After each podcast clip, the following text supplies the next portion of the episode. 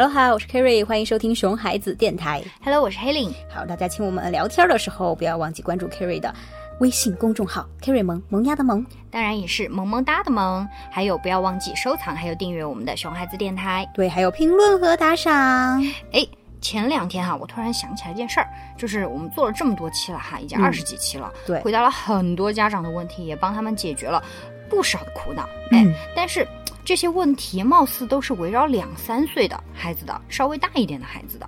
嗯哎，然后呢？所以我们就是忽略了比较小的小朋友，是不是的，是的，是的，是的。哎，但的确哈，因为熊孩子，熊孩子，熊这个字嘛，一般也就是形容两三岁以上的小朋友，对吧？对对对对就小一点的小孩儿，他也没有太多很熊的情况。是的，是的，毕竟小的时候行动还有他们的语言能力都很受限嘛，所以想熊也熊不起来呀。这熊也是有门槛的。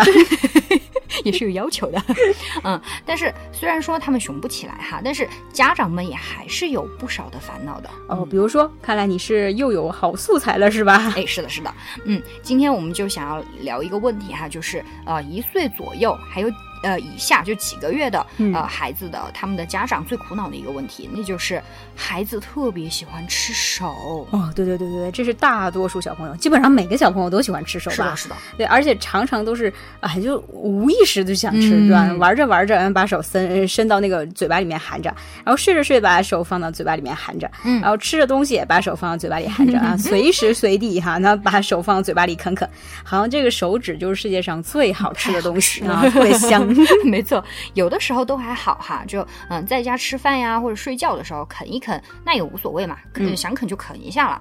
呃，可是如果出门在外，那可怎么办呀？哎，比对，这是个问题。对对对，嗯在游乐场呀，然后在公交车上呀，对，在街上呀，哎，嗯走着走着又把手放进嘴巴了，嗯，哎呀，这可不得了了，家长就很担心，哎，多脏啊！是啊，家长肯定嗯担心要生病怎么办呀？就是就是，嗯而且家长还担心，哎，养成了习惯该怎么办？这太不卫生了。对对对，而且除了吃手，就很多小朋友还喜欢吃各种东西，对对，呃，不管看见什么都往嘴里塞嘛，对吧？嗯玩玩具嘴里塞，球儿嘴里塞，是是是是，嗯，所以家长就会特别特别着急的去制止小朋友的行为，叫嗯。小朋友赶紧把手啊、把放进嘴里的东西给拿出来，甚至有些家长还会去动手，就把小嗯自己动手把它抠出来，对对对，把小朋友的手还有放进嘴巴的东西用力给它抠出来啊，然后当然小朋友就很不爽嘛，对吧？然后，觉得自己啃的挺爽的，很享受哈。你一上来就不准我啃啦，嗯我多难过呀！然后就开始有情绪，然后会哭闹啊什么的。哎，嗯对对对，所以我们就呃要先来弄清楚为什么小朋友喜欢吃手啊、啃别的乱七八糟的东西啊哎这些。是的，嗯所以我们今天要先给家长们普及一下口欲期这个概念。嗯，其实我相信很多家长一定也都听过这个概念，有一定了解了的。哎，对，而且呃，其实还是有不少家长是不知道的。嗯，呃，比如说那些新手爸妈妈，哎或者是爷爷奶奶、外公外婆，嗯然后家里带孩子的阿姨什么的，因为我们经常就是以前上课的时候看到很多小朋友哈，就是在那吃手的时候，就家长会家长就会经常去制止他，然后嗯甚至是那个呵斥他，就说不要啃哈，不要咬，不要吃。嗯哦，所以就是还是有必要来说一下口欲期到底怎么回事儿。其实已经有研究发现哈、就是嗯，胎儿还在妈妈肚子里的时候，他们就已经开始吃手了。嗯嗯，他们会觉得，哎，把手抬起来、举起来，哎，然后还可以放进嘴巴里，他就会非常非常开心，好像发现了一个新大陆一样。哎，没错，所以说口欲期是小朋友一个很正常的发展阶段哈。嗯，一岁左右的时候，就探索世界的工具呢，就是嘴呀、对吧？因为那个时候嘴是特别敏感，那舌头是特别敏感的地方，嗯它是神经发展的最快、最敏感的地方。嗯所以说他他就把那个所有的东西都放到嘴里边去试一试嘛，拿舌头去感受，对吧？哎，是的，嗯，这个时候通常家长就会很紧张呀，啊、但其实孩子自己也是非常非常小心的。他们虽然很小，但是对周遭的环境也是有知觉的，嗯因为对，这个是他们的本能啊，嗯也是他们这个阶段的需要。所以这个时候，只要他们不不被打扰，就不会有什么问题。注意是不被打扰哦。嗯哎，对对对，我所以我觉得你说到了关键，嗯就是不被打扰，就是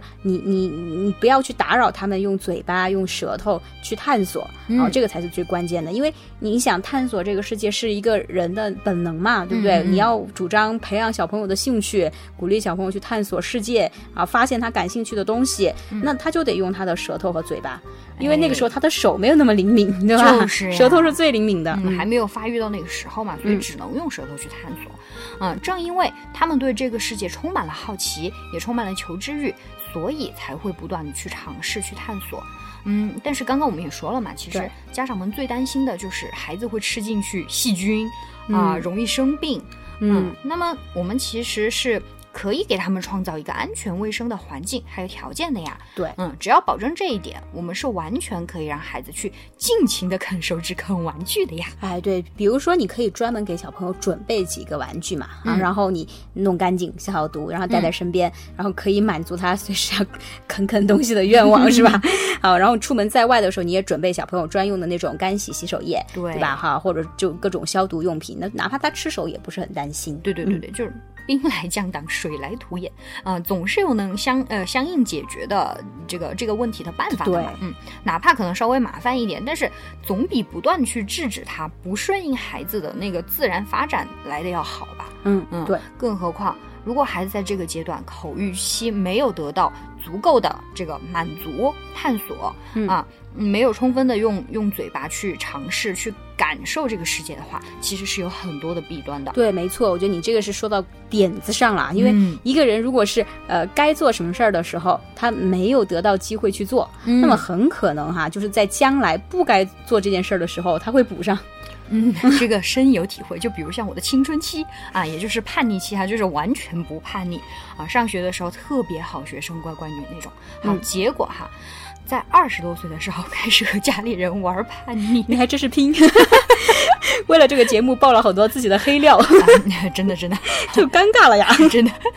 所以，嗯，家长们口欲期这段时间，也就是孩子一岁左右，就应该让孩子去吃个够，探索个够，绝对不要去阻止他们，甚至去打骂他们、呵斥他们。哎，对，而且他既然是用嘴巴去感受和探索世界嘛，那么他能感受到什么呢？就是你看舌头，他去舔了，对吧？哈，嘴里咬了，他就能感受到冷啊、热呀、软呀、硬啊、平滑呀、粗糙啊，对吧？嗯好，所以说，如果你要是阻止了他这么做，那他就感受不到了呀，哎，对吧？那他长大以后啊，对各种触感啊敏感度很差，嗯就不说了哈，嗯他想象力也会受影响。哎，对，想象力也是会受到影响的，因为孩子缺乏体验嘛，所以哪里来的想象的素材呢？他怎么去对想？啊对呀、小时候这也不准动，那也不准碰，他素材库都是空的呀。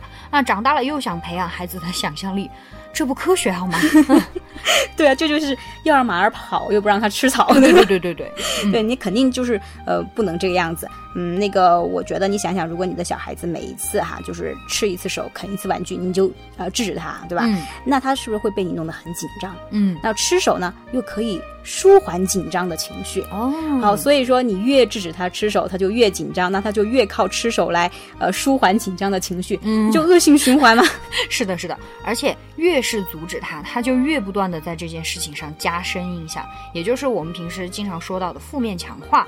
嗯，对。这样反而就是不断的在提醒他，哎，你去吃手啊，你要去啃东西啊，就是提醒他这件事情，嗯，对啊、，就越想去做。哎，对，而且这种紧张感甚至会一直影响到他长大，嗯就可能长大以后就已经到了就是不不应该吃手了，然后嗯手的已经很敏感，你可以用手去探索世界，你不应该用嘴了，但那个时候还是要去啃东西，嗯，对吧？那这个就是对这件事情印象深刻，戒不掉是的，是的，是的。好，别人家小朋友可能一岁的啃手，一岁的时候啃手，你家一岁的时候你不让他啃，不能到五岁的时候开始啃。